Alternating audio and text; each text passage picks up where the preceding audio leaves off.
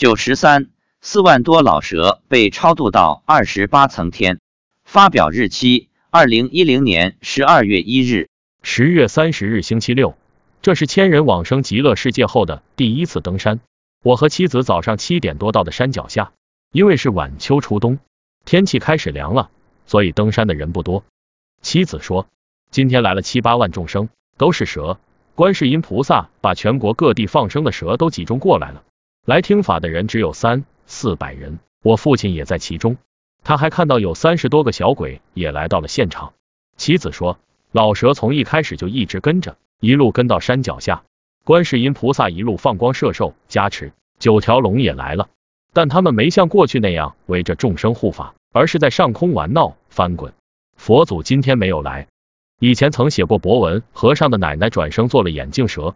妻子说，和尚师傅的奶奶眼镜蛇今天也来了。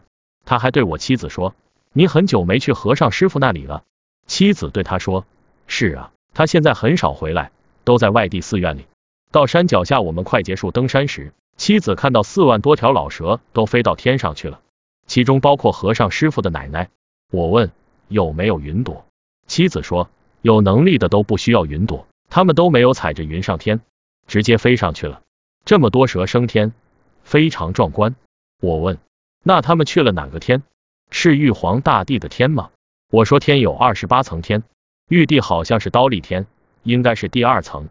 妻子说二十八层天，我说这么高。他说过段时间他们就可以去西天了。我问是观音菩萨告诉你的吗？他说是的。